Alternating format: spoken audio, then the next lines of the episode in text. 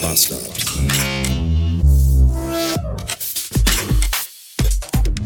Auf der gesamten Straße zwischen Kindergarten und Grundschule herrscht absolutes Halteverbot.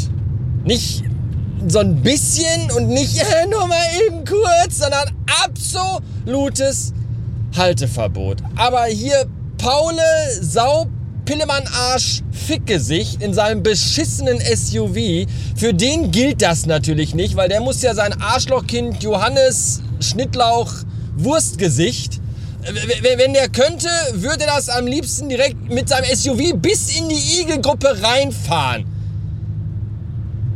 Ah! Da ist 10 Meter weiter ist ein riesiger Parkplatz. Der ist kostenlos. Aber nein! Nein! Und ich hasse das. Das ist für mich morgens, wenn ich den Filius in die Schule bringe, ist das für mich schon so eine Nervenprobe. Dieses ganze Dreckspack, dieses ignorante Beschissene. Und dann gucken sie mich komisch an, weil ich bin ja, ich bin ja der herzlose Assivater, weil ich mein Kind in die Schule bringe und dann nicht nochmal einmal ums ganze Schulgebäude rumrenne, um mich an die Fensterscheibe des Klassenraums zu kleben, um meinem Kind noch Luftküsse zuzuschmeißen und dem zuzuwinken. Alter, Leute! Reißt euch mal zusammen!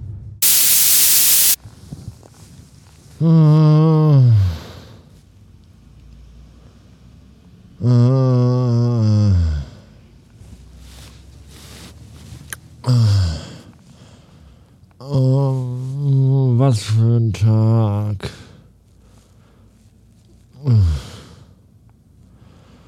35 Grad.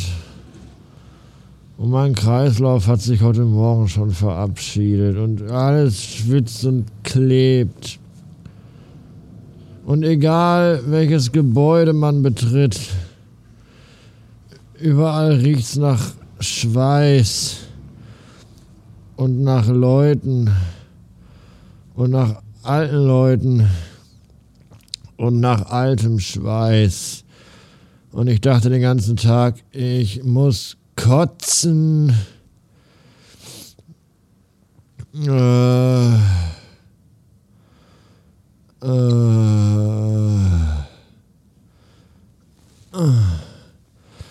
und immer wenn ich nach Hause komme, sind alle Parkplätze hier belegt. Ich weiß gar nicht, müssen die Leute. Oh, ist das warm, ey. Oh, oh.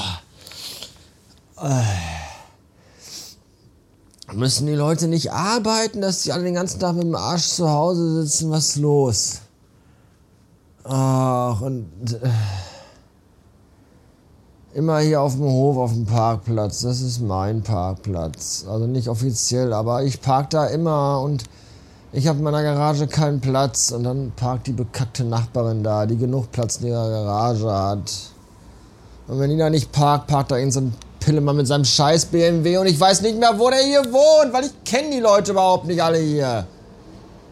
Und ich will die alle auch gar nicht kennen. Die einzige, die ich kenne, ist die blöde Flanschkuh, die mir jeden Tag im Treppenhaus im Fahrstuhl mit ihrem blöden scheiß Drecksköter entgegenkommt.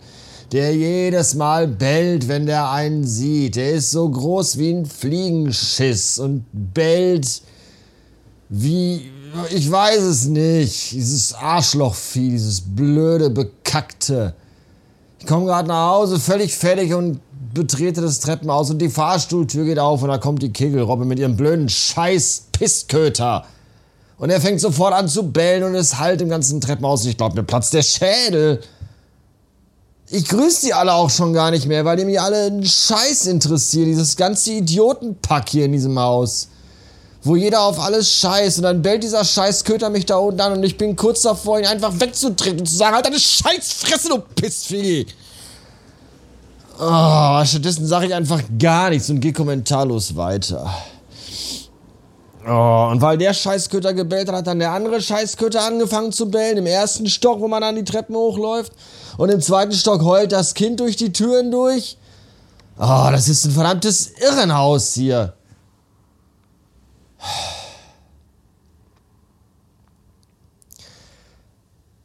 Ah, ich werde jetzt einfach zur Entspannung drei tibetanische Klangschalen essen. Und dann weiß ich auch noch nicht. Eigentlich wollte ich euch gerade meinen letzten wichtigen Gedanken des Tages mitteilen. Aber dann komme ich hier ins Büro und gucke so mir nichts, dir nichts aus dem Fenster und sehe hier diesen großen LKW-Wagen unten an der Hausecke stehen und Leute wild rumgestikulieren und bin jetzt mal davon ausgegangen, dass vielleicht unten der ehemalige Laden für veganes Hundefutter neu vermietet wurde, was ja Sinn machen würde. Und war jetzt ganz gespannt, was denn wohl zum Vorschein kommt, wenn der LKW-Fahrer die Klappe seines Gefährts öffnet. Und was soll ich euch sagen? Aktenordner. Aktenordner über Aktenordner, aber nicht irgendwie in Kisten oder so, sondern einfach einfach, so wirr in den LKW reingeworfen.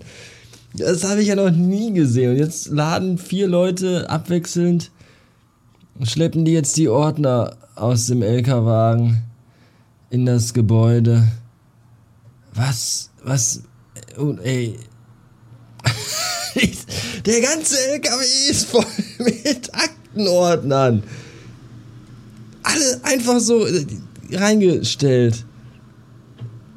Unfassbar. Was hat der Mann auf seinem T-Shirt? Altenpflege mit Herz.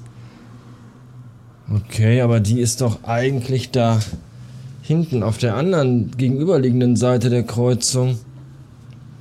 Ziehen die um, machen die eine Filiale, eine Zweigstelle. Egal. Altenpflege mit Herz finde ich besser als Hundefutter vegan für gestörte Leute mit Hunden. Weil dann sind vielleicht mal weniger Hunde hier in der Ecke unter dem Weg. Das wäre ganz okay.